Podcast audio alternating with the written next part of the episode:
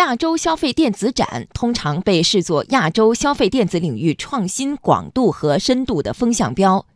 今年的展会将于六月十三号到十五号在上海举办。展会目前已进入一个月倒计时。经济之声独家专访举办方美国消费技术协会相关负责人。今年的这场科技盛会有哪些亮点？来听央广经济之声记者刘百轩、牛萌的报道。在中国科技发展日新月异的大背景下，二零一八亚洲消费电子展将重点展示人工智能和无人驾驶技术。尤其值得关注的是，人工智能类别是首次进入展会。美国消费技术协会市场研究部副总裁斯蒂夫·科尼格介绍。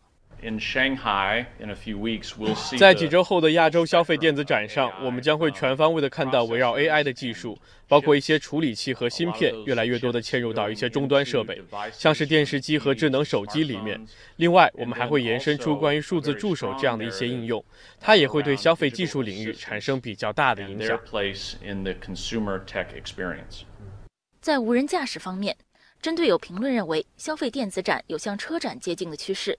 斯蒂夫认为，消费电子展上的所谓汽车可以被叫做有轮子的电子设备。与车展上展示的成品车不同的是，亚洲消费电子展上更多的是展示概念和趋势。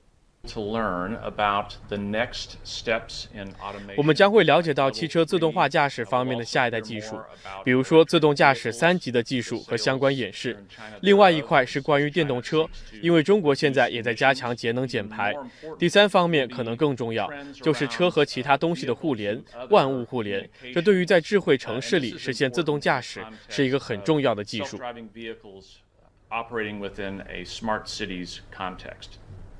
作为一名见证亚洲消费电子展一步步成长起来的亲历者，美国消费技术协会总裁兼首席执行官盖瑞说：“原本扎根在美国的消费电子展，在中国落地四年以来，参加展会的中国企业在各方面都有显著提高。” I think the level of innovation has 中国企业的创新意识在四年里在不断提高，同时，中国企业在做品牌、做宣传的时候更有策略，不仅考虑如何去传递企业的创新意识，还有如何去塑造公司的品牌形象。四年前，发达国家的一些代表可能没办法马上叫出像京东、百度这些大企业的名字，但是现在他们已经非常知名了。